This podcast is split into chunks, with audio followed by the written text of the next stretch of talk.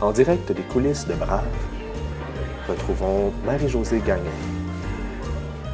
Nous sommes le 12 février 2018 et je reçois Nathalie Franchesi, associée chez Hodgers Burson et administratrice de société. En 1996, cette Française spécialiste en recrutement de cadres émigrait au Québec. Quelques mois plus tard, elle lançait sa propre firme de chasseurs de tête, Venatus Conseil. Puis elle faisait rapidement sa marque en remportant de nombreux prix du milieu des affaires et en devenant une chroniqueuse et une conférencière recherchée. Aujourd'hui, Nathalie a pris son courage à deux mains pour nous parler de son parcours de vie, marqué entre autres par un contexte familial difficile et par plusieurs recommencements.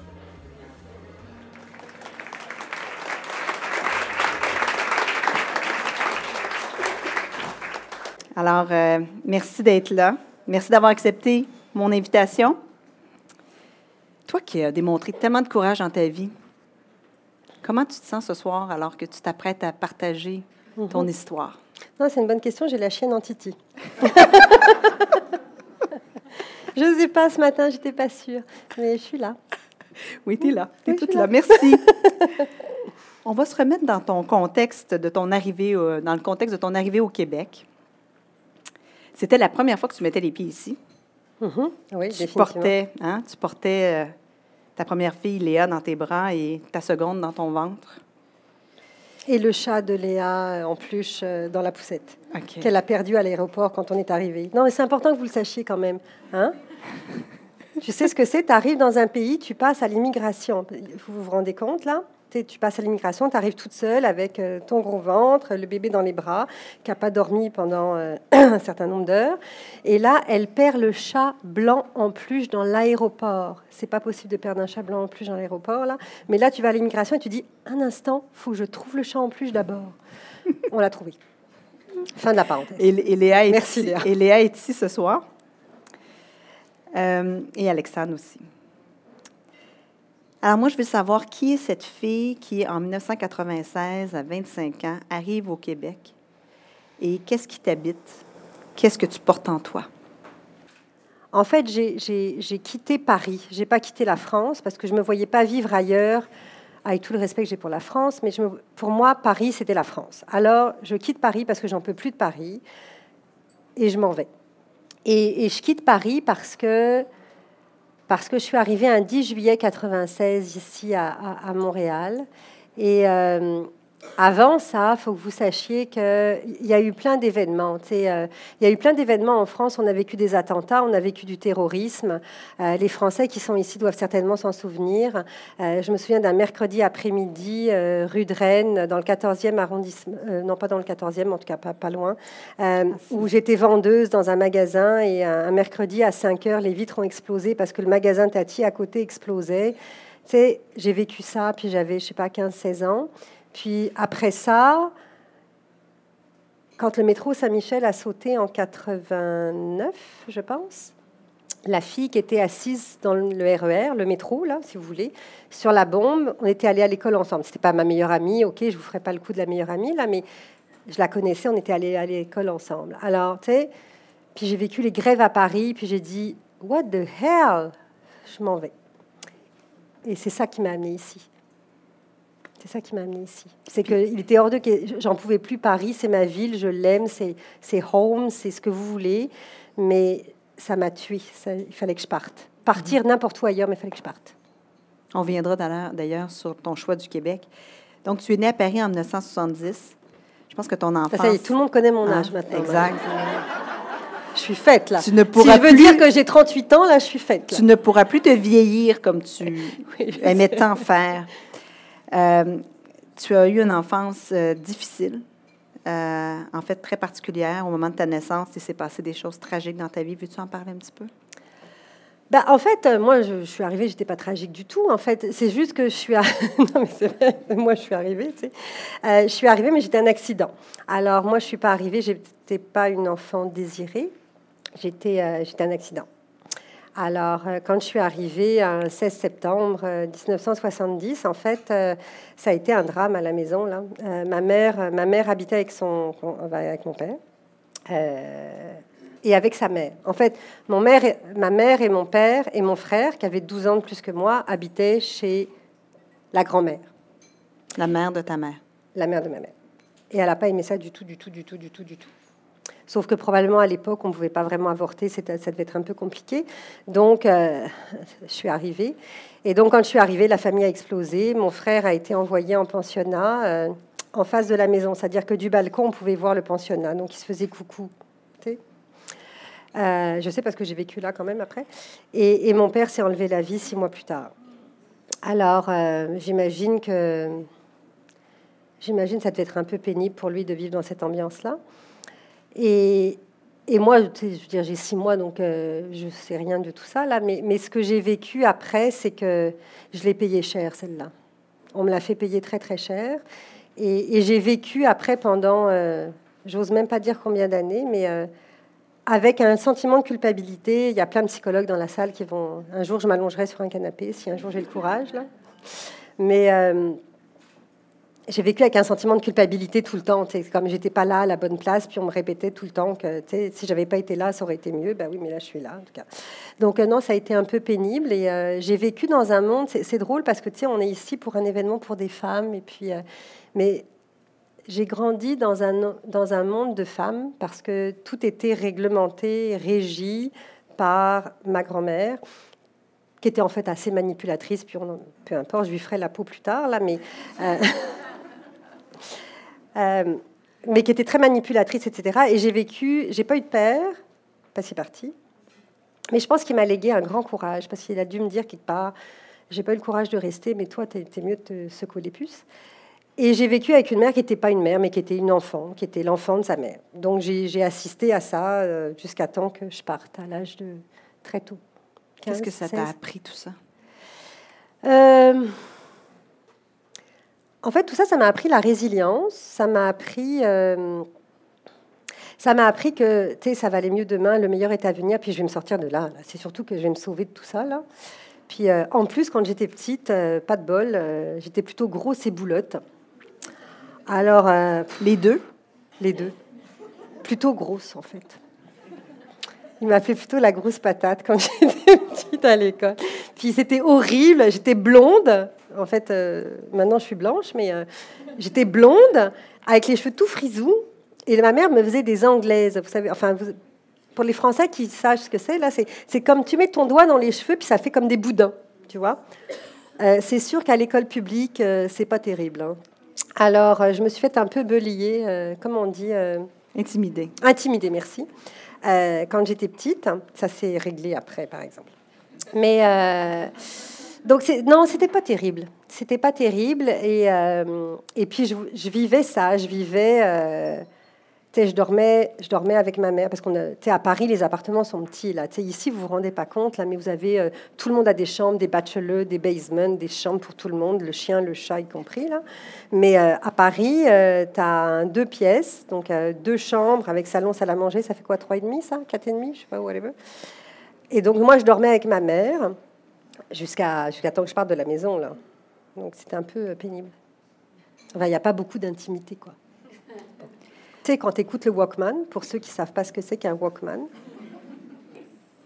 pour les dinosaures comme moi et quelques-uns ici, c'était un appareil que tu mettais comme ça, avec un truc, un peu comme ça, là, mais moins beau. Puis tu avais une cassette et puis tu écoutais de la musique, mais là, tu pouvais pas l'écouter le soir. Anyway. Donc, c'est pas la maison de l'amour. Non, c'est une maison froide, remplie de fantômes. Il y a beaucoup de non-dits, il y a beaucoup de secrets, parce que j'ai pas su que mon père s'était enlevé la vie tout de suite. On me l'a dit beaucoup plus tard. Mais je le savais, je pense, au fond de moi. Ça, je pense que j'ai toujours su. Mais on me l'a dit plus tard. Beaucoup plus tard. On m'a raconté plein d'histoires. S'il y a une chose que je déteste aujourd'hui, Marie-Josée, c'est euh, le mensonge la... C'est le mensonge. Tu peux tout me faire, mais tu me mens pas.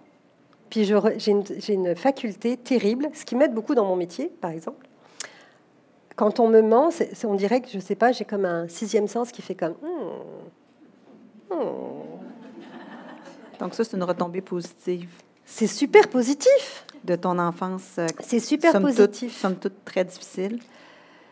Bah, en fait, j'ai j'ai pas, j'ai pas fui un pays en guerre civile. Il y, a des enfances beaucoup plus difficiles que ça.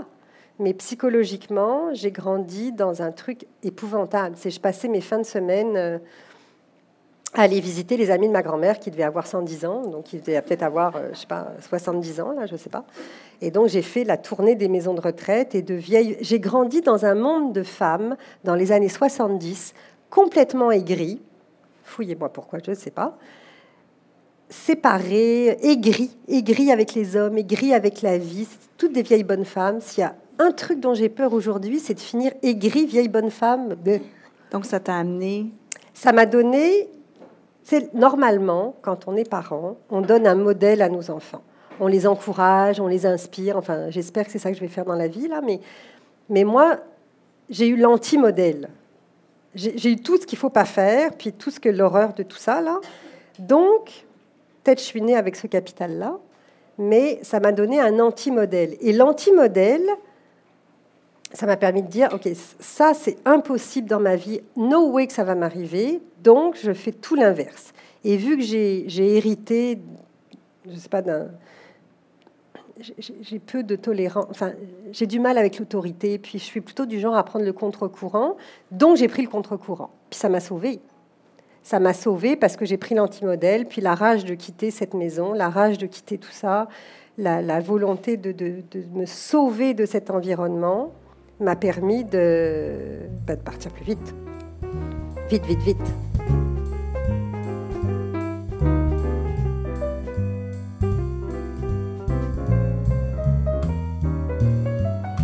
Donc, heureusement, peu à peu, tu vas te libérer. Oui.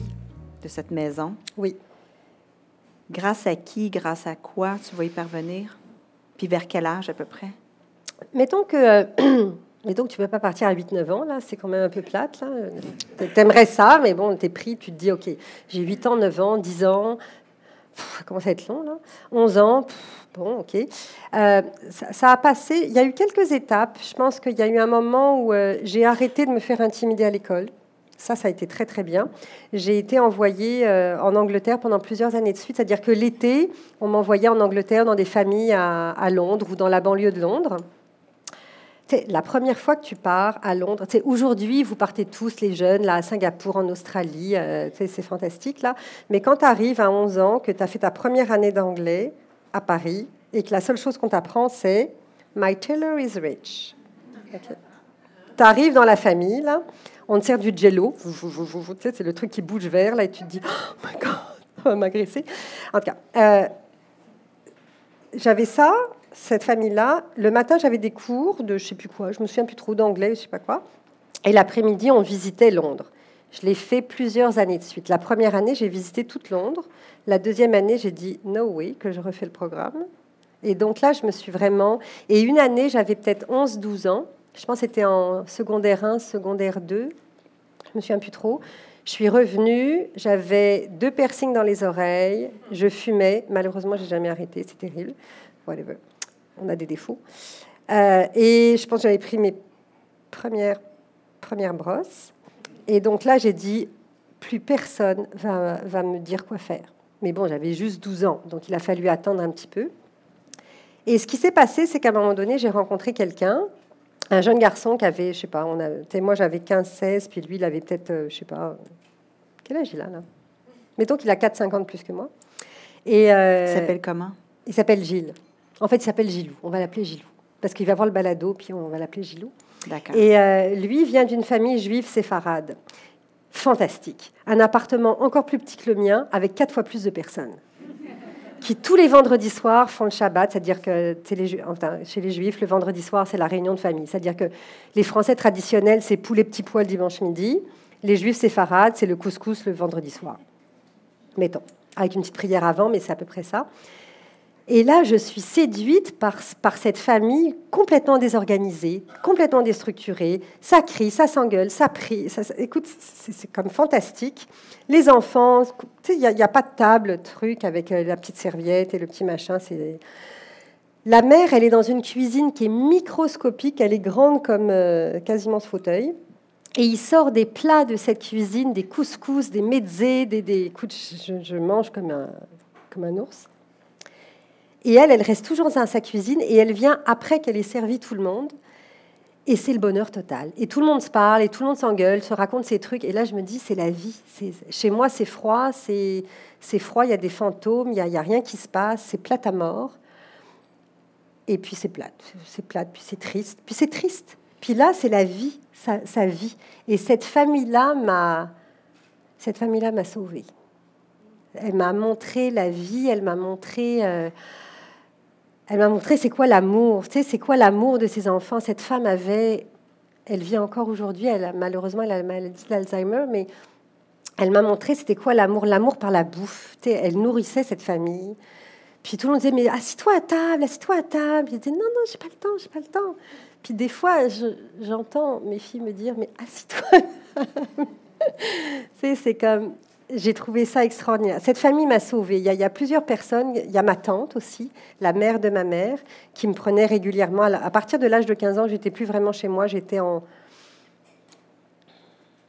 j'étais en transit entre euh, des amis, euh, des amis qui habitaient à Paris dans différents appartements, entre cette famille séfarade, entre ma tante ma tante qui euh, me prenait de temps en temps, euh, négocier avec ma mère probablement très difficilement. Elle aussi, elle s'est faite, elle s'est faite un petit peu écartée de la famille. Puis je me souviendrai toujours le bonheur parce que tu sais, j'ai un petit neveu, puis on se parle encore, puis on se dit, tu sais, quand tu vas chez Tata Nicole, puis que le, elle t'amène le matin le petit pain au chocolat là dans ton lit là avec son verre de lait là, c'est comme waouh, c'est waouh. J'ai amené, je pense, les croissants et les pains au chocolat à mes filles dans leur lit pendant des années. Donc ça, ça a été tes modèles, finalement. Oui. Finalement, tu cette Maman, Cette maman euh, séfarade, juive, juive séfarade et ta tante. Oui. Et j'ai appris à faire la cuisine quand même euh, juive séfarade. Donc, euh, si vous venez à la maison, vous allez avoir du cumin et des épices euh, sans problème. Et là, tu as failli joindre cette famille-là pour de bon. Oui, bah oui, oui, oui, parce que bon, je vous raconte tout ça, mais bon, j'étais quand même avec le petit, euh, le petit jeune là, le petit Gilou là. Et euh, le petit Gilou, à un moment donné, me dit, euh, en tout cas, bref, on décide de se marier. Let's go. Alors, il faut que vous sachiez quand même que dans les familles juives séfarades, quand tu, tu, te lances là-dedans, là, c'est pas un petit mariage à 50, 100 personnes là. Vous êtes 300 personnes, la tante, la matante, on est, long, on est beaucoup, on est très nombreux. Puis là, ça prend un gros truc, puis c'est comme, comme tu perds contrôle. Mais on y va, on y va. Et euh, je m'en souviendrai toute ma vie. Je vais aux Galeries Lafayette avec une très bonne amie. Et euh, mon Dieu, que cette robe de mariage était magnifique. Elle était superbe. Alors donc, j'ai tout ça. Le mariage est fait, les faire-part. Je travaille à l'époque à la caisse d'épargne. Je dis à mon employeur que je prends trois semaines de vacances. C'est important que vous reteniez ça je prends trois semaines de vacances parce que je vais me marier, puis que je vais avoir forcément vous un voyage. Vous habitez ensemble oui, oui, oui, parce qu'à un moment donné, je suis partie de chez ma mère et tout ça. Ah, on a pris un appartement ensemble. Au départ, je suis venue toute seule parce qu'il ne pouvait pas quitter sa mère, parce que quitter une mère juive, c'est quand même terrible. C'est pire, c'est pire qu'une mère italienne, hein, quand même. Juste pour avoir une idée. Mais en tout cas, on habite ensemble et tout ça, donc ça va bien. On a même un chat. Un chat. Et euh, c'est important les chats chez moi. Et, euh, donc j'ai la robe et tout ça. Et on doit se marier euh, un 5 juillet. Un 5 juillet. Et euh, un mois avant, euh, on est dans l'appartement. On rentre d'un vendredi soir. Et là, il me dit, bah, on se marie plus. Je fais, tu pourrais préciser ta pensée? On se marie plus. on se marie plus. T'es vraiment sûr? Donc il y a une petite discussion quand même pendant une coupe d'heures sur le sujet. Tu sais, on se marie plus, donc ça veut dire que tu annules, donc ça veut dire que donc. Euh, et donc à la fin de la discussion qui a duré plusieurs heures, j'ai fait mes valises, je suis partie, je suis jamais revenue dans l'appartement.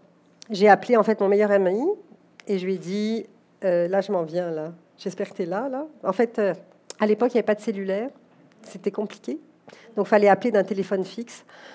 Donc là, il fallait rappeler les gens. En tout cas, bref, je suis partie cette nuit-là. Je suis jamais revenue dans l'appartement. J'ai jamais, c'est vrai, je réalise aujourd'hui, j'ai jamais remis les pieds dans cet appartement-là.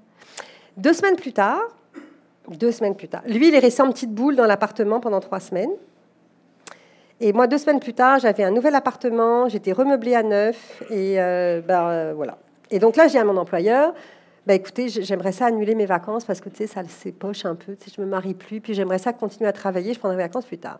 Et mon patron, dans sa grande bonté, m'a dit, bah, tu as pris tes vacances, alors tu les prends. Merci beaucoup. Donc, je sais plus ce que j'ai fait. Honnêtement, Donc, ça a été un autre départ à zéro? Ah bah oui, ça a été un départ à zéro à 4 heures du matin, euh, en panique. Euh, bah, tu pleures un peu quand même, c'est un peu plate là, tout ça là quand même. Mais, mais en même temps, c'est comme ce qui s'est activé, ce que j'ai réalisé là, c'est que ce qui s'active encore chez moi, malheureusement, quand ça m'arrive là, c'est l'instinct de survie. C'est comme dans l'adversité, je suis pas pire. Je suis même meilleure que, malheureusement, je suis meilleure que dans la, la douceur et la joie là. Et donc là, c'est facile. C'est comme, ok, ça me prend un appartement, il faut que je me remeuble. Il faut deux semaines plus, ça, ça, ça va vite là. Puis ça va bien. Puis ça. J'avais un super appartement d'ailleurs. Tu n'as pas trop le temps. Hein? Tu pas trop le temps de t'apitoyer parce que tu vas, tu vas rencontrer rapidement ton mari. L'homme qui va devenir le père de tes deux filles, ton mari, l'homme avec qui tu vas rester pendant 22 ans, si je ne me trompe pas. Tout à fait. Je le rencontre d'ailleurs. En fait, je le rencontre parce que euh, nous, on devait se marier un 5 juillet avec le petit Gilou. Et le 29 juin, je devais aller à un autre mariage avec, avec Gilou, mais plus Gilou. Alors là, tout le monde dit Tu vas pas venir Je suis Bah, si, euh, je suis capable. Je vais venir toute seule. Qu'est-ce que je vous dis euh, Personne, personne. Hein. Puis j'ai pas d'amis gays à l'époque. Il y a personne de gay déclaré dans ces années-là. Donc euh, j'en ai, mais ils veulent pas se déclarer. Alors je vais toute seule. Et là, là, on m'organise une table. C'est comme, tu sais, au Québec, on dit arranger avec le gars des vues. Tu arrives à la table, là je suis la seule fille. Je fais comment Give me a break. je viens juste de me faire flusher là. Mais euh, oui, un gars à la table euh, avec une chemise blanche. C'est terrible, les chemises blanches, je les fais sur moi. Légèrement relevé, très brun, un peu latino. Craquant. Ça marche pas. Et donc là, je pense qu'il va me raccompagner chez moi. Pas du tout. Je rentre chez moi toute seule. Ah oui. Oui, oui, oui, oui, oui, oui, Légèrement frustrée. Et euh, on se rappelle dans la semaine, et euh, je pense que dix jours après, il habite chez moi. Puis deux ans plus tard, à peu près, vous allez vous marier? Euh, tout, simplement. Oui, on se marie. En fait, je tombe enceinte, on se marie. Puis en fait, on se rencontre, et c'est très drôle, ça, c'est parce que on se rend compte, puis il me dit Ouais, c'est moi, je reviens du Québec, j'ai fait HEC au Québec et tout ça. Je suis à moitié québécois, moitié, euh, français. Et euh, je pense que ma vie est en France, à Paris. Ah, je sais, mais là, c'est pas de bol, c'est parce que moi, je m'en vais, là. Parce que moi, après mon affaire de séparation, machin, gna, il est clair que, que je m'en vais, là. En plus, mon boulot, on vous en parlera plus tard, là, c'est comme un peu rough and tough, là. Donc, euh, moi, je m'en vais. En fait, dans mon idée, je m'en allais dans un kibbutz. C'est un concept.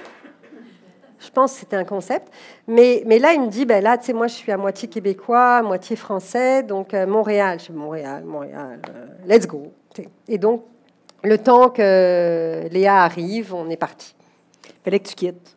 Fallait que je quitte. Je me voyais pas rester à Paris, je me voyais pas. Euh, mon boulot me, me, me, tuait à petit feu et je m'ennuyais. Je me suis dit, je vais pas, je vais pas finir ma vie dans cette. Je travaille dans une banque je pas finir ma vie dans cette banque, puis, puis tout ça, tout ce qui se passait à Paris, on partait le matin.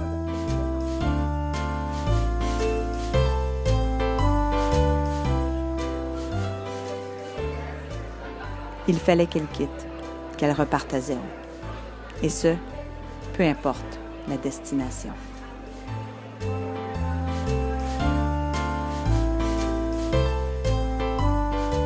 Donc, tu arrives ici en juillet un 10 juillet. Ton mari va venir te retrouver plus tard. Quelques semaines plus tard. Tu vas bientôt accoucher. Tu as trois mois de finances devant toi. Mm-hmm. Que fais-tu? Je trouve un appartement à NDG. En fait, j'arrive dans. Euh, mon, conjoint de l'époque avait euh, de la famille ici. Donc, il y a quelqu'un qui vient me chercher à l'aéroport, quand même, qui m'aide à retrouver le chat et tout ça. Merci, Marie-Hélène. Euh, mais euh, trois semaines plus tard, on habite sur la rue Marcille à Notre-Dame-de-Grâce. Je suis tombée en amour avec Notre-Dame-de-Grâce. Alors moi qui viens d'un appartement où euh, il y a, en fait, il n'y a, pas de chambre. en fait, si, il y avait une chambre, bah, il y avait une petite chambre. Et là, j'arrive dans un appartement où il y a une chambre pour chaque enfant, incluant celui qui va venir. Et puis il y a un salon, puis il y a une salle à manger, puis il y a une cuisine, puis il y a une salle de bain, puis il y a une terrasse. Je fais, mon Dieu, je vais rester là pendant dix ans. non, mais vous vous rendez pas compte, c'était waouh. Mais tu as quand même un départ difficile. Tu arrives seul, ton mari bon, va venir te retrouver, mais tu vas quand même devoir faire quelques bons coups rapidement si tu veux t'en sortir. Qu'est-ce que tu fais? bah, ce que je fais, c'est que je pense que l'instinct de survie s'est vite mis en marche. En fait, c'est vrai que j'ai un petit bébé dans les bras, c'est vrai que je suis très enceinte, mais je me dis c'est pas grave, je cherche du travail tout de suite. Alors, je cherche du travail. Euh, bon, je suis quand même enceinte. Bon.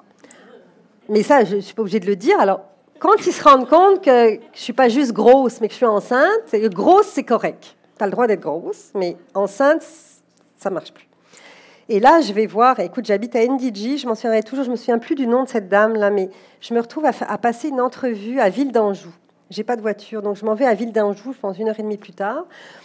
Et, la fille me dit, mais euh, tu vas pas rester chez moi plus que six mois, tu vas trouver une job ailleurs. Je dis, non, mais pas du tout, moi je vais travailler pour toi pendant 150 ans. En tout cas, elle me croit pas, donc euh, j'ai pas la job. Donc là, je comprends que j'appelle quelques chasseurs de tête, j'envoie des CV à des firmes de chasseurs de tête. C'est drôle parce que plus tard, ils ont voulu m'acheter, puis j'ai dit non. À qui m'ont dit, euh, non, mais écoutez, mademoiselle, euh, on peut pas faire grand-chose pour vous, peut-être un poste de secrétaire, je suis nulle. la, dernière, la dernière job que tu veux me donner, c'est une job de coordonnatrice ou d'adjointe. Ça va pas être facile. Et donc finalement, je suis arrivée un 10 juillet et le 31 août, je trouve du travail. Donc, je fais de la pige pour euh, des gens qui m'ont embauché. Donc, c'est pas vraiment un poste, là. Tu es, bah, à ton compte, es travailleur autonome. Oui, mais je sais même pas que je suis travailleur autonome. J'ai no idea. Là. Tu sais, le gars, il me dit, je vais te donner ça par... Je dis, OK, tu me donnes ça. Là, puis il me donnait... Tu sais, Écoute, si, Revenu Canada, es venu là-dedans, c'était le mess. Mais je sais pas, moi j'ai besoin de cash qui rentre là. Tu sais, ça prend du cash, faut payer les, les billes. Et, euh, et le premier mandat que je trouve, parce qu'il y, y, a presque personne qui le sait ça, mais le premier mandat qu'on m'a confié, c'est quand même de recruter des soudeurs au TIG et au MIG. Tu m'as vu arriver de Paris, là, en train de passer une entrevue, genre à la style, tu sais, euh, Desjardins. Tu sais, je travaillais pour le groupe des caisses d'épargne, un soudeur au TIG et au MIG. J'ai aucune idée de ce qu'il fait dans la ville, gars. Puis, je comprends pas trois mots sur quatre de ce qu'il me dit, là. Parce que moi, là, tu sais, là, ah oui, oui, oui, parlez-moi du TIG. Écoute, mais euh, j'ai fait, je les ai recrutés. En fait, on m'avait dit la seule chose qu'il faut que tu saches, c'est qu'il faut qu'il ait ses cartes et ses machins. Je dis ok, tu as tes cartes, ok, c'est ça. Tu, je comprends pas ce que tu dis, mais ça a l'air tu soudes bien, donc let's go. donc j'ai commencé comme ça. Ça n'a pas été très fort. Après, j'ai trouvé un autre, un autre truc à la pige. Chanel. Ah ben là, je connais Chanel, c'était parfait. Donc j'ai recruté euh, à la pige pour euh, ça. Puis j'ai fait de la pige, puis à un moment donné, il y a quelqu'un qui m'approche et me dit bah, Ça a l'air qu'on parle de toi. Tig, Mig, Chanel, en tout cas, whatever.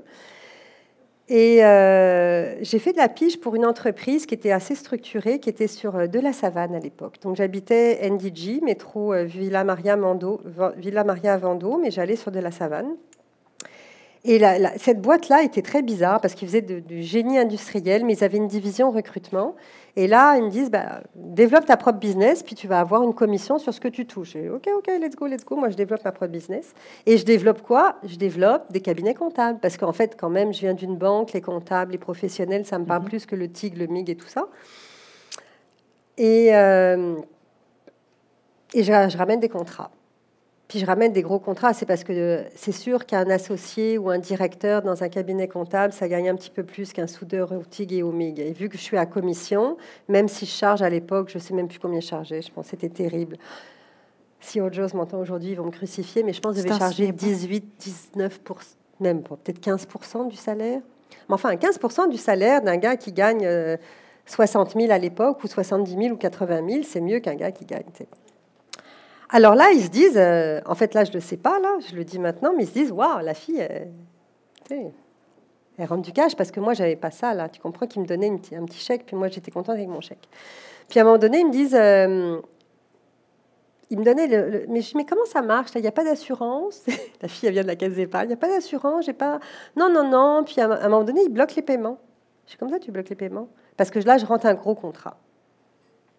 Puis là, ils me disent, ouais, mais là, il faudrait que tu t'enregistres et que tu t'incorpores. Je me dis, non, mais moi, je vais être employé, moi, je veux avoir un salaire, tu sais, je veux avoir euh, tout ça. Donc là, ça commence à... Hmm. Et là, je dis, et là, mon mari me dit, euh, mais là, tu te laisses pas faire. Je dis, mais là, je sais pas, parce qu'on a besoin de cash, là, il faut que ça rentre. En tout cas, bref, à un moment donné, ça marche plus mon affaire. Ils veulent plus me payer, ou en tout cas, ça, ça rentre plus bien. Donc là, je dis, bon, bah écoute, de toute façon, vu que je leur dois rien, je m'en vais avec mes clients. Il y a des avocats dans la salle? Quelques-uns. Alors, euh, mes clients, c'est KPMG Raymond Chabot. Et euh, un jour, j'ai un appel d'un gars extraordinaire, parce qu'il faut vraiment que je vous le dise, il y a deux personnes. Il y a Yves Gosselin, qui était VP ressources humaines chez KPMG à l'époque, dans les années 97-18, et Marielle Bédard, qui était VP ressources humaines chez Raymond Chabot. Puis Yves Gosselin m'appelle un matin, puis il me dit Nathalie, je viens de recevoir une, injonction, une copie d'une injonction interlocutoire provisoire. Les avocats dans la salle, ça vous dit ce que c'est? Une injonction interlocutoire provisoire, quand tu reçois ça. Ça sonne pas bon. Non, ça sonne pas pas bon. C'est que non seulement tes, clients n'ont plus le droit de te payer, tes comptes bancaires sont bloqués, tu es toute bloquée. C'est-à-dire que tu n'as plus accès à ton cash à toi. Donc, tu achètes la paie et tu dis, OK, comment je fais pour me sortir de là? Et là, ton client te dit, j'ai compris tout ce qui se passait, Nathalie, je le sais depuis le départ, je vais être là. Mais là, j'ai pas le choix, il faut que je paye à cette compagnie-là. Ton gros contrat quand même. Hein Puis en plus, tu l'as recruté, le gars. Là, tu es enceinte de non, là, j'ai accouché d'Alexandre. Ah oui, parce que, ah, excuse-moi. Entre-temps, c'est vrai que j'ai accouché d'Alexandre un 15 janvier, moins 50 à l'hôpital juif, avec le facteur vent. Je suis rentrée à la maison, je l'ai déposé. J'avais une entrevue avec la, la maman par procuration qui s'appelait Martine, qui était une femme haïtienne extraordinaire, où euh, j'ai passé des entrevues. Et là, euh, j'ai choisi une dame qui était haïtienne, qui s'appelait Martine, qui avait pas ses papiers. Voilà. Mais quand elle a pris ce bébé Alexandre dans les bras, j'ai fait comme, ok, laisse faire. Comme on s'en fout des papiers, on va, on va tout s'occuper de tout ça. Mais là, faut la payer, la Martine, là, tu comprends, là? Là, tu avais ta juive séfarade. C'est ça, probablement, qui, est revenue. Et puis, et puis j'ai dit, OK, ça va marcher. Puis on, va lui faire, on lui a fait ses papiers, on lui a Donc fait cette personne-là a été fondamentale. Euh, cette personne-là a. Ah, écoute, elle été fondamentale. C'est vrai que j'ai probablement pas vu mes enfants faire leur premier pas, enfin la deuxième. C'est vrai qu'elles aimaient beaucoup plus la bouffe de Martine d'Haïti que la mienne. Donc, on aime les épices à la maison. C'est relevé. Mais là, tu travailles à temps plein, tu, tu n'arraches quand même, là. Tu n'es pas encore euh, Oui, c'est sûr que la recherche, de cadre euh, en 97, 96, 97, 98, pour tous ceux qui font du recrutement, ou qui, en tout cas, il n'y a pas de Facebook, il n'y a pas de LinkedIn, il n'y a pas d'email. On reçoit des fax et des CV. C'est-à-dire que tous les matins, ce que fait la secrétaire quand elle arrive au bureau, elle a une pile de CV papier. Il faut passer au travers. C'est quand même épouvantable. C'est beaucoup plus difficile. Quand tu fais de la chasse, entre guillemets, que tu cherches à recruter quelqu'un, bah, tu as les pages blanches. Alors quand tu cherches un CA, un comptable agréé, CPA aujourd'hui, qui s'appelle Régent Tremblay à Chicoutimi, et bah, tu en as beaucoup. Tu les appelles tous les uns derrière les autres, et un jour, tu tombes sur son cousin. Eh ben oui, Régent, c'est un, ben oui, je peux-tu avoir son téléphone, s'il vous plaît? C'est mieux LinkedIn quand même. C'est comme ça que tu as lancé ton entreprise. Alors, c'est comme ça que j'ai lancé mon entreprise après l'injonction, après tout ça. J'ai acheté la paix, j'ai dit, OK, gardez le cash. Euh, Yves Gosselin, Marielle Bédard, de, Raymond Chabot et KPMG m'ont soutenu. Ils m'ont donné plein de contrats. Et puis en juillet, je me souviendrai toujours, un 23 juillet 97, j'ai officiellement incorporé l'entreprise. J'ai pris un bureau sur McGill College dans un centre d'affaires. J'ai recruté une adjointe et je suis partie. Mais dans ma tête, je me disais, c'est temporaire, tout ça, parce que je vais me trouver une vraie job. Parce que tu n'étais pas une entrepreneur. Mais je suis pas du tout une entrepreneur. Il y a plein de gens qui pensent que c'est marrant parce que plus tard, j'ai gagné des prix d'entrepreneurship et tout ça. Puis il y a plein de gens qui m'ont dit c'était quoi ton plan d'affaires, ton business plan? J'ai jamais eu de business plan, mis à part que la fin justifie les moyens. Euh, je ne crois pas vraiment au plan d'affaires. Est-ce que tu crois que tu es une entrepreneur ou tu penses que tu n'es pas une entrepreneur? Je pense que je suis une entrepreneur par accident. Euh, je pense que je suis, oui, un peu entrepreneur parce que j'ai du mal avec l'autorité. Je la tolère. En vieillissant, t'apprends, mais j'aime ça quand c'est fait à ma façon, avec ma vision et ma stratégie. Ça va mieux généralement. Et là, tu pars ton entreprise. Et là, je pars mon entreprise. Et... Puis Venatus, conseil, ça veut dire, en latin, parce que j'ai fait de la philosophie, puis tout ça, là, on ne parlera pas de tout ça, là, mais j'ai fait du latin pendant des années. Oh, terrible. Venatus, ça veut dire chasseur en latin. C'est beau. Ben oui, c'est beau. Très beau lien. Voilà. Je veux qu'on vienne au fait que tu étais donc une immigrante à Montréal et tu cachais presque ton ventre et tu cachais presque ton accent. Qu'est-ce qu'on fait quand on arrive? Oui, essaye, essaye voir si t'es bonne. Mais qu'est-ce qu'on fait quand on est une immigrante, on arrive à Montréal, qu'est-ce qu'on veut faire absolument au départ? Bah, Au départ, tu veux survivre, tu veux que ça fonctionne, tu veux, euh, tu veux être capable de donner à manger à tes enfants, puis de... tu as trois mois devant toi, là. Puis tu as zéro backup, là. Tu as zéro backup, là. Tu veux toujours retourner en France. C'est pas la guerre civile, là. C'est pas, c'est pas un pays en guerre, là. Mais no way, je vais retourner en France. Ça, c'est dans mon, dans mon livre à moi, là, c'est plutôt mourir que de retourner en France. Donc, faut que ça marche. Alors, tu sais, t'as pas le choix. Mais euh, qu'est-ce que tu fais? Bah, tu, fais euh, tu fais comme si tu étais là depuis toujours. Les gens ne croient pas parce qu'évidemment, tu as un accent à couper au couteau. Je vous rassure, je n'ai plus d'accent à couper au couteau, même si vous pensez le contraire. Parce que quand je vais à Paris, ils me disent que j'ai l'accent de Céline Dion. Alors, euh, bah, tu, fais, tu te vieillis beaucoup. La chance que j'ai, c'est que j'ai deux filles. Alors, tu sais, tu peux jouer là-dessus. Tu sais, euh, normalement, tu as tes enfants plutôt vers plus plus. Alors, tu sais, moi, j'ai gagné 7-8 ans, ça c'est bien. Tu te vieillis, tu t'habilles super matante, avec des tailleurs, les cols comme ça. Oh, terrible, mais ça passe. Oui, ça passe. Et sa carrière dans le milieu des affaires prendra son envol.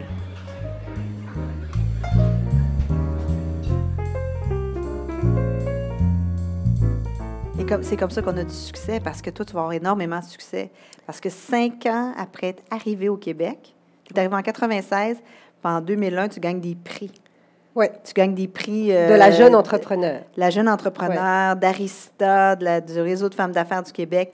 C'est toi qui soumets ta candidature. Ah oui, oui, on, euh, soyons clairs, tu gagnes des prix, puis euh, je vous encourage, tous les entrepreneurs ou les femmes ici, à, soumettre votre candidature. Je vous dirais que les Mercuriades, j'ai été finaliste deux ans. On a gagné à un moment donné, euh, parce que j'ai fondé une, une, autre compagnie avec mon conjoint, on a gagné. Mais tu sais, on a, on a soumis ça pendant des années. Là, je veux dire, faut pas croire que, ouh là là, on a soumis ça puis on a gagné. Tu sais, on a soumis ça régulièrement. Tu tapes les dossiers. Euh. Qu'est-ce que tu penses que les juges ont, ont aimé chez toi? Euh, moi, je pense que j'ai passé l'entrevue pour Arista, puis pour les, les, femmes entrepreneurs, parce que j'ai gagné le prix de la plus jeune femme entrepreneur une année, puis quelques années plus tard, moyenne entreprise, parce que l'entreprise avait grossi, c'était cool. Euh, la résistance, la persévérance, le fait, euh, bah, faut pas se cacher quand même. C'est la belle histoire de la jeune immigrante qui débarque avec ses enfants, c'est cute là. La même qui me séduit aujourd'hui, qui me séduit aujourd'hui. Ouais, je fais du millage avec ça. Puis après, tu vas te dire que ton écriture, ce que tu, ce que ta parole et ton écriture valent la peine d'être partagées. Je trouve ça courageux. c'est pas moi, c'est pas moi. Ah, ça vient pas de toi. OK, parce que tu vas être chroniqueuse et conférencière. En fait, euh, vu que je suis beaucoup dans le monde des affaires, puis je bon, avec le temps évidemment, j'ai arrêté de travailler pour les cabinets comptables, je recrute des CIO, je recrute des CFO, je recrute un paquet de gens super importants. Et là, les journalistes m'appellent beaucoup. Et là, ils veulent des infos. Puis je partage toujours avec eux, mais tu sais, dans la limite de la confidentialité, etc. Mais je développe une super collaboration avec eux. Parce que je connais le métier de journaliste, puis, puis j'aime le métier de journaliste. Alors, tu sais, je collabore avec eux. Puis un jour, c'est René Vézina, du Journal des Affaires. Il était, euh, je me souviens plus, il était, non, il était chez Commerce. En tout cas, je me souviens plus, mais René Vézina, tout le monde le connaît. Puis René Vézina m'appelle, puis il me dit, écoute, tu es française, tu as des idées, tu as une bonne tête, tu es capable d'écrire. Rencontre Daniel Germain du magazine Affaires Plus, tu es capable d'écrire une chronique. Euh, oui, oui, oui, oui, oui, bien sûr, bien sûr, bien sûr, bien sûr. Je rencontre Daniel Germain, on me dit OK, prochaine chronique, ça me prend ça dans trois semaines. Et donc j'ai fait ma première chronique, je pense c'était en, je sais plus, je pense c'était en 2001. C'est comme euh, ça que je t'ai connu et c'est comme ça que la chronique, beaucoup de gens t'ont connu. La première chronique, c'était à la recherche de l'équilibre.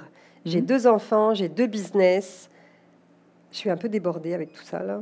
Et là, ma première chronique d'affaires plus, c'est marrant, je réalise ça aujourd'hui en te le disant, c'est à la recherche de l'équilibre. On parle on commence à parler en 2001 l'équilibre travail-famille et tout ça. Et, euh, et, Daniel Germain, que j'aime fondamentalement, qui malheureusement n'est pas là ce soir, en tout cas je le vois pas, j'ai pas mes lunettes donc ça va bien. Euh, j'ai jamais autant tremblé devant quelqu'un. Tu sais, quand tu fais scène là et que tu envoies ta chronique, puis tu as mis tout ton cœur, puis qui te dit Non, mais Nathalie, c'est à chier là. je travaillais 10 heures là-dessus. Euh, il m'a, Daniel m'a appris à écrire, il m'a, il m'a appris à structurer ma pensée. Il m'a, ils avaient raison, j'étais capable d'écrire quand même. Mais il m'a, dans la douleur, j'ai appris à écrire avec Daniel.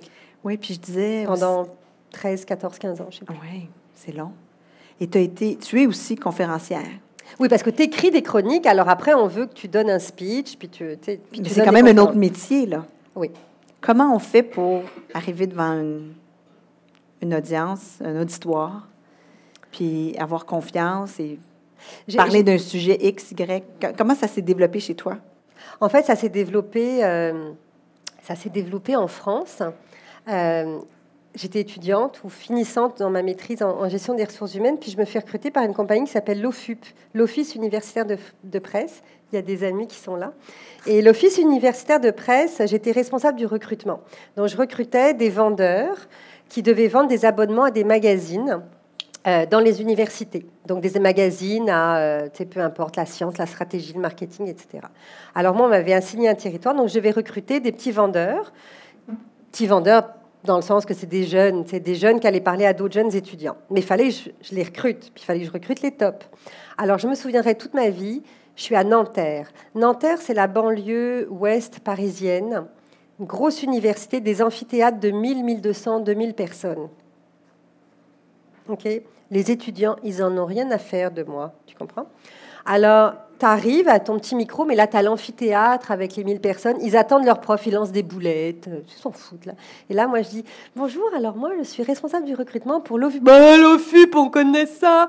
OK et euh, je recrute tout à l'heure en sortant de l'amphithéâtre. Vous venez me voir, j'ai un poste à vous offrir. Oh, mais on sait, c'est mal payé, c'est la commission. Non, non, non, c'est super. J'ai commencé comme ça quand même. Hein. Tu étais, entraînée. Donc j'ai commencé comme ça. Une fois que tu as fait ça, le, reste, est, facile. c'est la petite Et en 2000,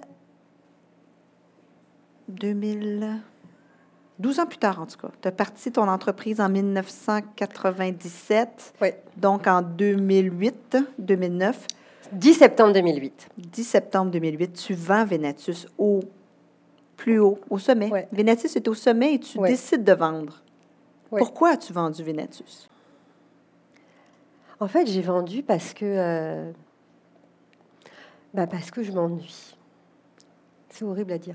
Euh, c'est la même chose qui revient. Euh, c'est les mêmes clients.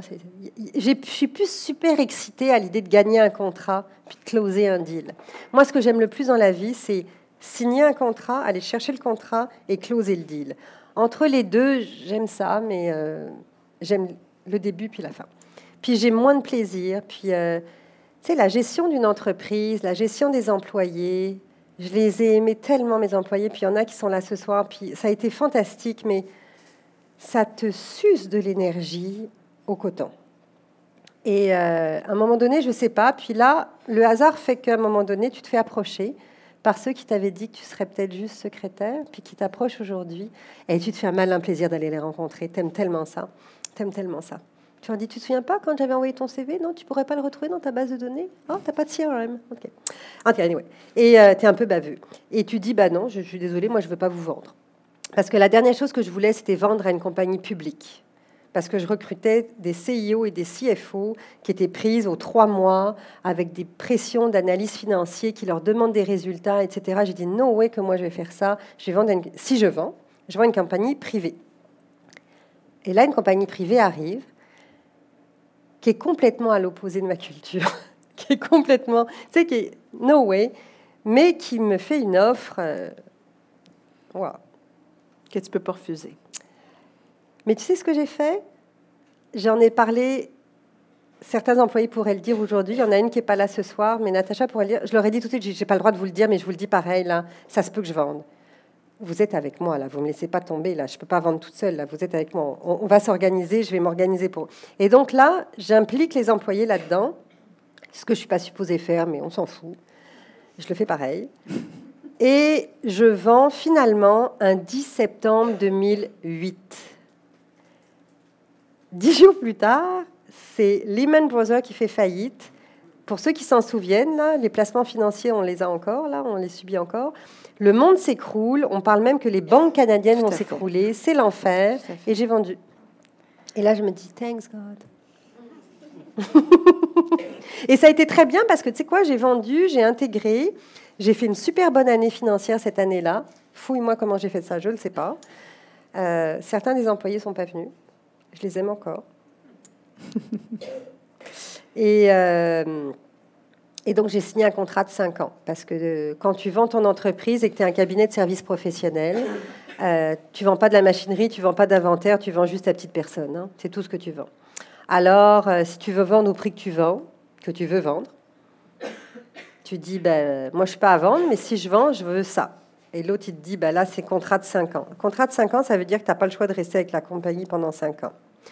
Heureusement, Jacques Bourque, avocat, chez... euh, où est-ce qu'il est aujourd'hui Jacques Bourque, avocat? Me... Hein? De Grand Pré, merci.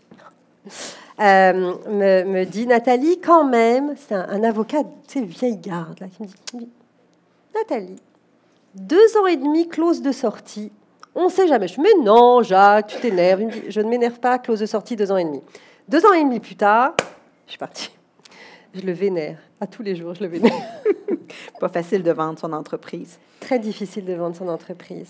Mais c'est quand même été une bonne décision pour toi. Ah, je le referai demain matin, mais je me souviendrai toujours le jour où j'ai mis la clé dans la porte du local, enfin de le- du bureau où on était, qui était un bureau magnifique au-dessus de chez Chaudane. C'était super beau. Et euh, c'était, j'ai mis la clé dans la porte là. Mhm. C'est un deuil à faire. Quand tu vends ton entreprise, tu fais un deuil là.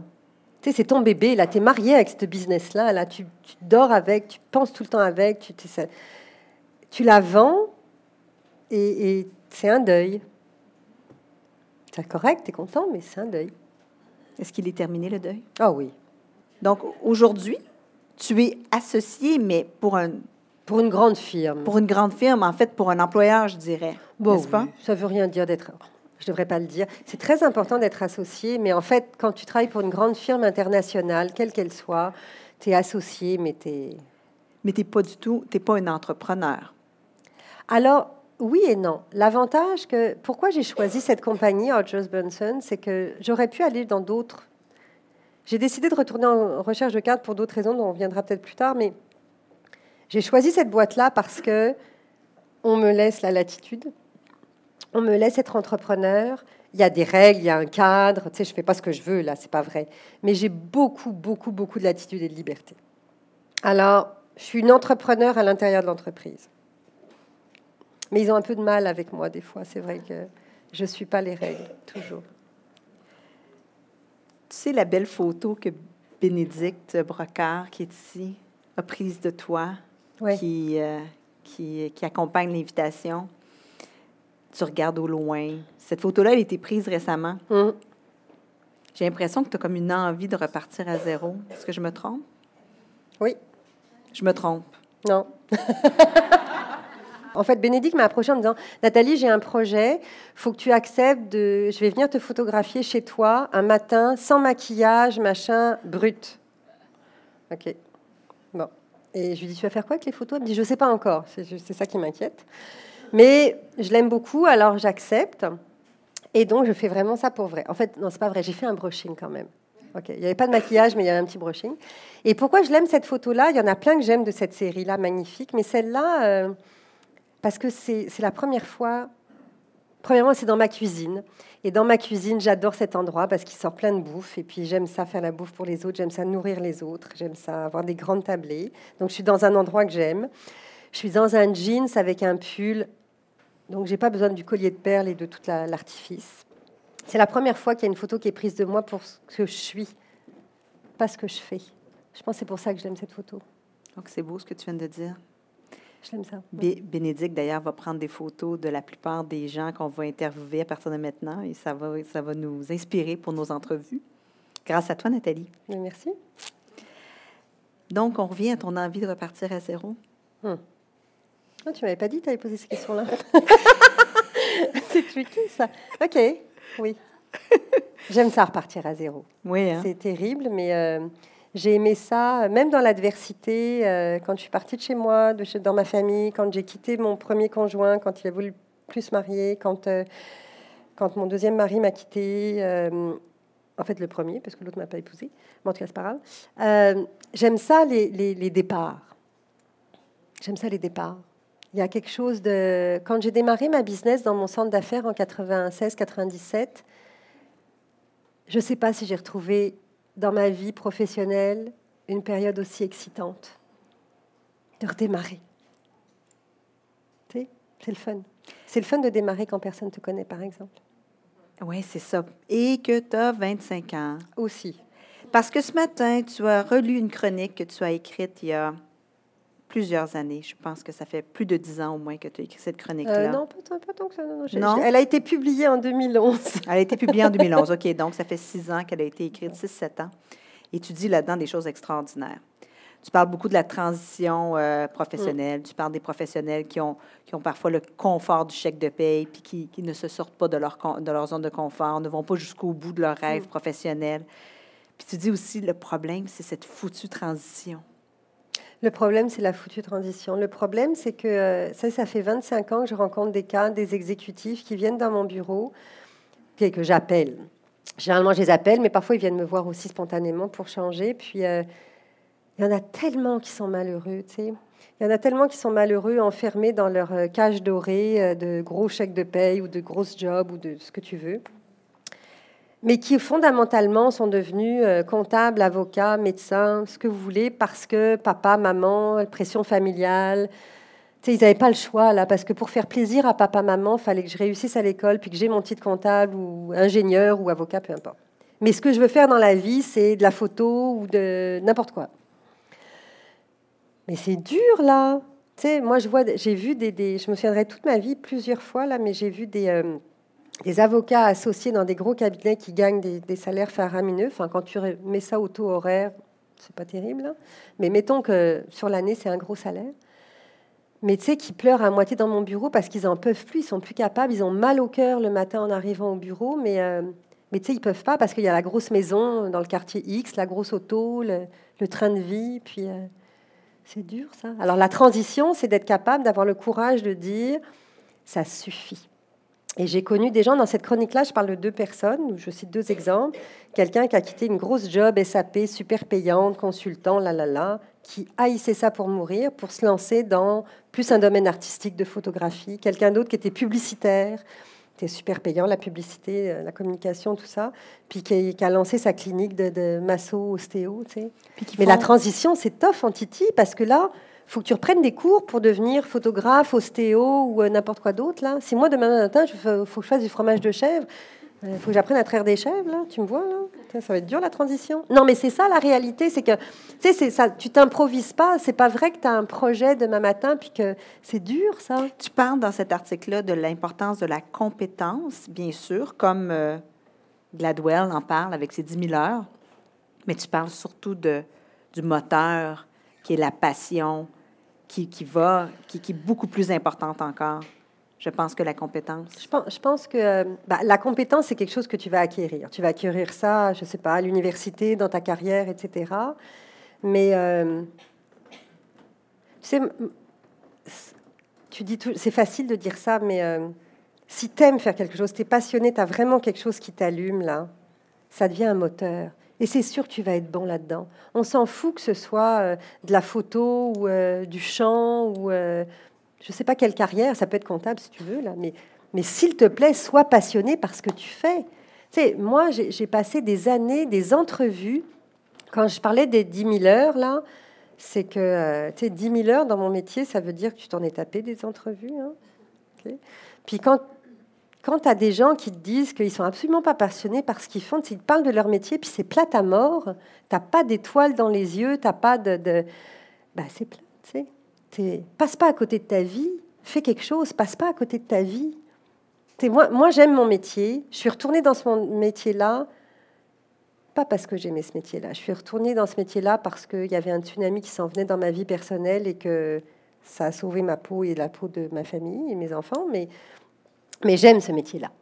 J'aime ce métier-là parce que ce qu'on fait quand, dans mon métier en recrutement de cadre, c'est qu'on révèle des talents, on révèle des potentiels, on, amène des gens à découvrir qu'ils ont la capacité de le faire. On amène des gens à dire si tu es capable. Et je t'ai appelé là.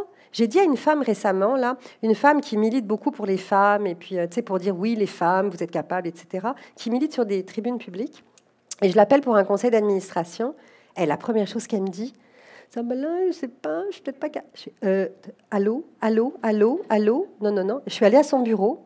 Et je lui dis, c'est pas vrai que tu vas me servir le discours de toutes les femmes à qui tu dis qu'il faut pas faire ça. Tu vas y aller. Elle est allée. Elle est en entrevue demain. Excellent.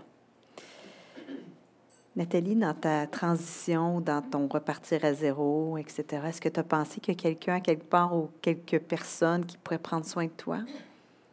Il y a plein de gens qui prennent soin de moi. Il y a mes enfants qui prennent soin de moi. Il y a des amis. Tu sais, quand tu n'as pas de famille, tu as des amis.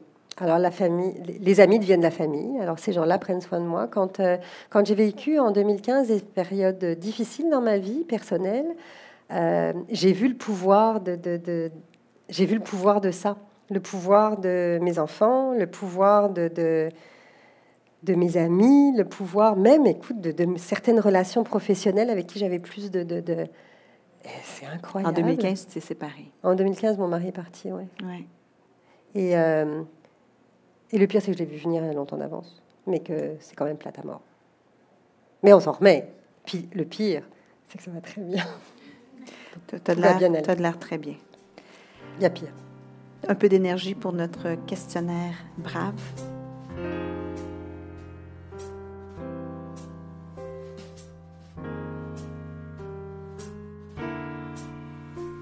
Fais-tu chaque matin pour te donner du courage? Ça, elle est facile, celle-là. je cours tous les matins sur le Mont-Royal pour aller voir le lever du soleil. Et quand je le manque, ça m'énerve. Mais c'est un des grands bonheurs de ma vie. C'est euh, monter les escaliers du Mont-Royal, j'habite pas loin, et, euh, et, voir le lever de soleil. C'est mieux en octobre, c'est mieux à l'automne, parce que l'été, c'est tôt. C'est quoi être brave pour toi? Euh,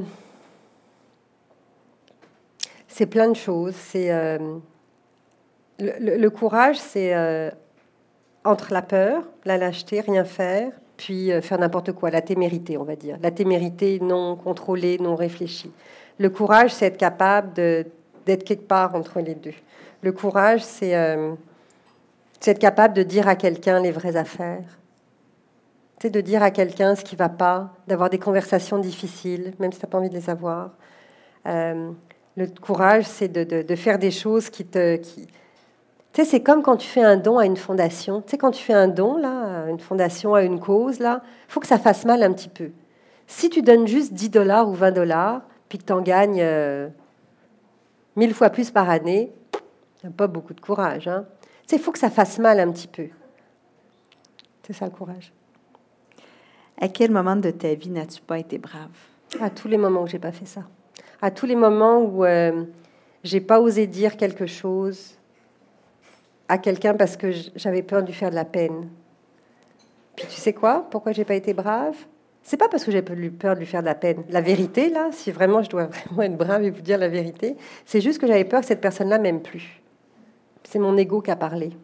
À chaque fois que j'ai pas été brave, c'est que j'ai laissé mon ego prendre le dessus sur ce que j'aurais dû faire. Puis je l'ai fait plusieurs fois. Est-ce que tu veux demander pardon ce soir? Non. Euh, oui, ok, je demande pardon. Non, non, parce que je me suis rattrapée par après. Qu'est-ce que tu, qu'est-ce que tu dis pour t'encourager? Le meilleur est à venir. Ça peut que être mieux. La vie est parfaite. Vous savez quoi? La, je pense que la, malgré tout, la vie est parfaite, la vie est magnifique parce que parce que c'est ta vie. Tu sais, je regarde ma vie aujourd'hui, puis je me dis, elle est parfaite, malgré tout. Quelle personne incarne le mieux le courage à ton avis? Oh, il y en a beaucoup, beaucoup, mais il y en a une que j'aime particulièrement. Il y en a beaucoup. Hein. Euh, mhm. En fait, il y a des leaders politiques, il y a des euh, Mandela, il y a des Nelson Mandela, mais Simone Veil pour moi, peut-être parce que je suis française. C'est Simone Veil, une des premières femmes qui s'est lancée en politique, rescapée d'Auschwitz, qui a fait voter la loi pour l'avortement en France, elle s'est battue. Enfin, je vous invite à regarder ces vidéos sur YouTube là, puis de son discours à l'époque où c'était toute une gang de vieux machos, euh, gna gna gna, puis euh, tu sais, l'avortement, fallait pas en parler en France. Elle a réussi à faire passer ça. Waouh, tu sais, puis c'est une femme, euh, tu sais, une femme forte, une femme qui a vécu des choses, euh, là pour le coup, vraiment des choses euh, incroyables, difficiles, rescapée d'Auschwitz, je pense que ça peut pas être pire que ça, là. Elle s'est battue toute sa vie, puis waouh, waouh.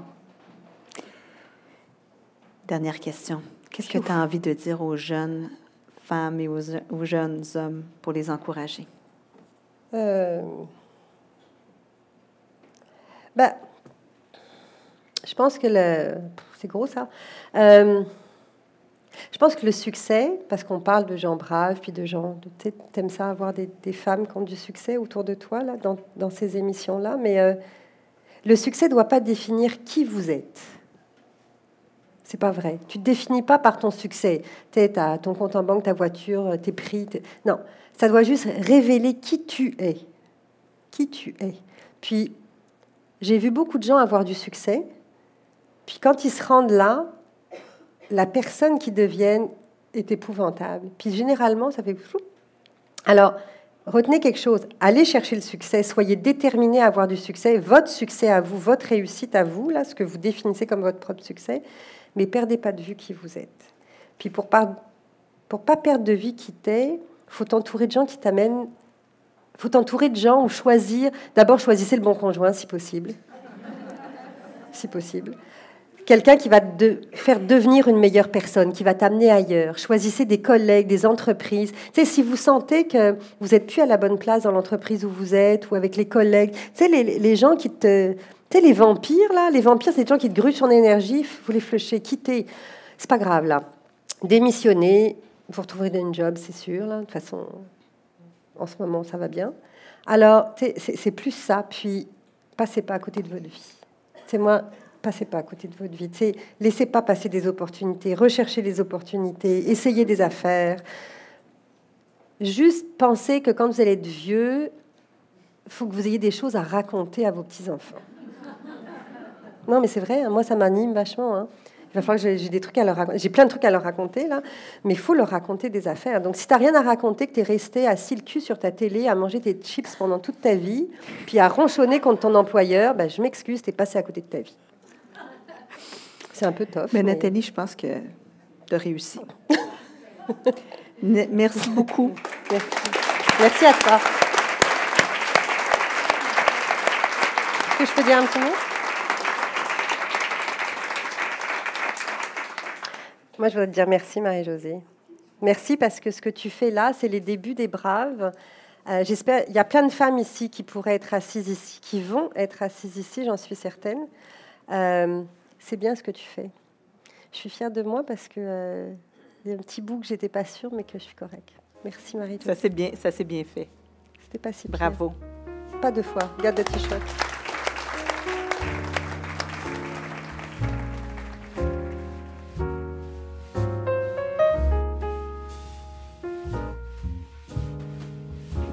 Manon Pépin de l'Institut de recherche salut, de Manon. Est-ce qu'un avenir après 50 ans qu'on cherche une job? Est-ce que quoi, pardon? Il y a un avenir. Un avenir après 50 ans? Après, après 50 ans. Bien sûr qu'il y a un avenir. Euh, Bonne question. en fait, c'est vous qui le définissez. C'est sûr que, vous savez, moi, je viens d'un pays où, euh, en France en tout cas, euh, passé 40, 45 ans, vous êtes senior, vous êtes faite, vous êtes foutu, c'est terminé. OK? Moi, euh, comme vous avez dû faire vos maths, vous avez vu que j'ai 47, et puis on me dit encore aujourd'hui que je suis toute jeune. Alors, trois ans plus tard, vous n'êtes pas bien plus vieille, là. Et euh, oui, la réponse est oui, mais je pense qu'aujourd'hui, à 50 ans, euh, c'est à vous de faire vos choix, c'est à vous de définir les choses différemment. Vous avez énormément de choses à offrir. Euh, si vous recherchez la même chose que quand vous aviez 35-40, c'est sûr que ça ne marchera pas. C'est sûr que ça ne marchera pas. Il faut redéfinir les choses différemment et il faut vous savoir ce que vous voulez vraiment, puis le réaliser. Euh, mais à 50 ans, euh, non, c'est pas terminé. En tout cas, j'espère, parce que moi, j'ai l'intention de démarrer quelque chose de nouveau à 50. Alors, euh, Vous voyez?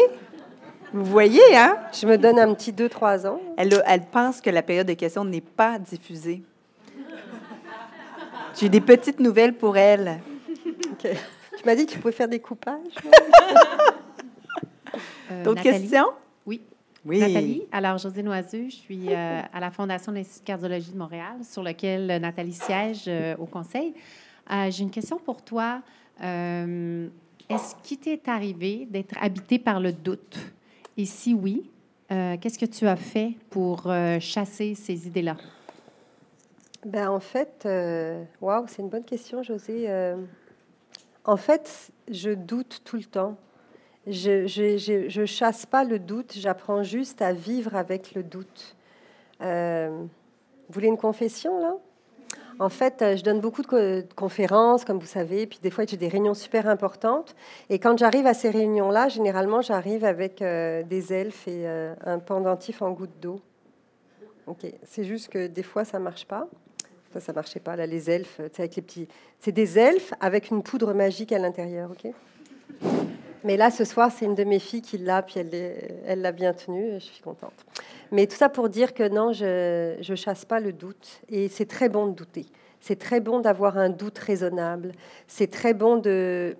S'il y a une chose que je sais que j'ai en moi, pour plein de, plein de raisons, j'ai une lucidité absolument incroyable et j'ai un certain doute. Il faut toujours avoir un doute raisonnable.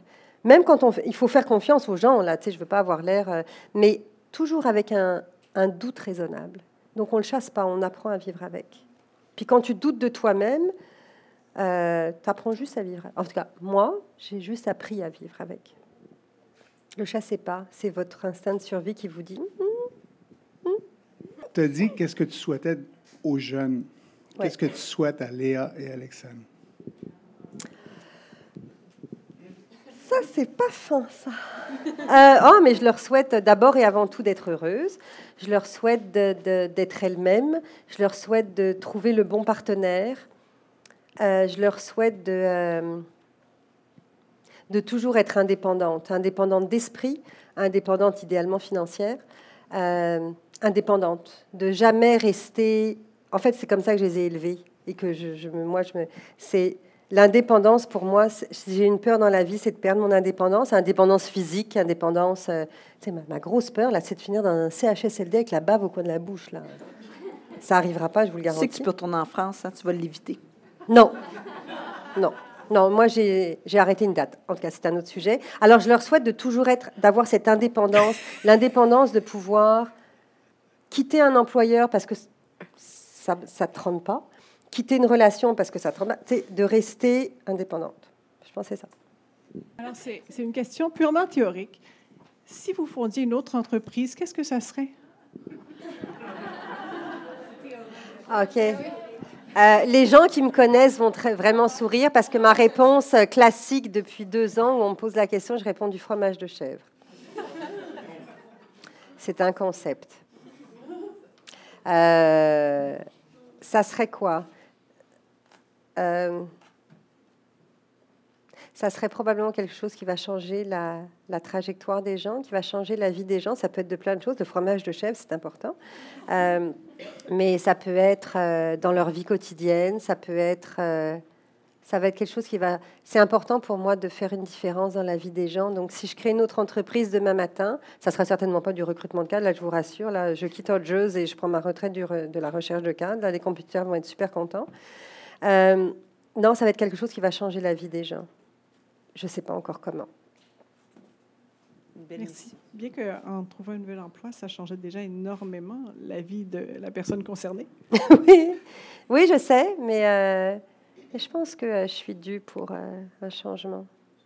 Merci Nathalie d'être venue Merci, parler. Luce.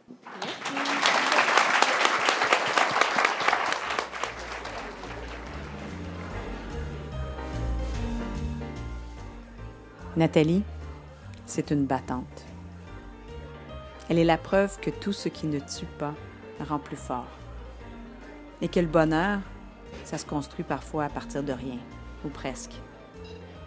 Je retiens aussi de cette farouche indépendante qu'il faut avoir le courage de suivre ses passions pour ne pas passer à côté de sa vie. Je suis d'ailleurs convaincue qu'elle ne passera pas à côté de son avenir. Voilà donc, chers braves, une autre histoire à méditer. À bientôt. Brave, la série d'entretiens avec des femmes qui ont du cran, est une idée originale de Marie-Josée Gagnon. Osez nous rejoindre sur notre site web à braveinspiration.com, de même que sur Facebook et Instagram sous Brave Inspiration. Si vous avez aimé ce balado, osez vous y abonner et osez le partager. Merci de nous écouter.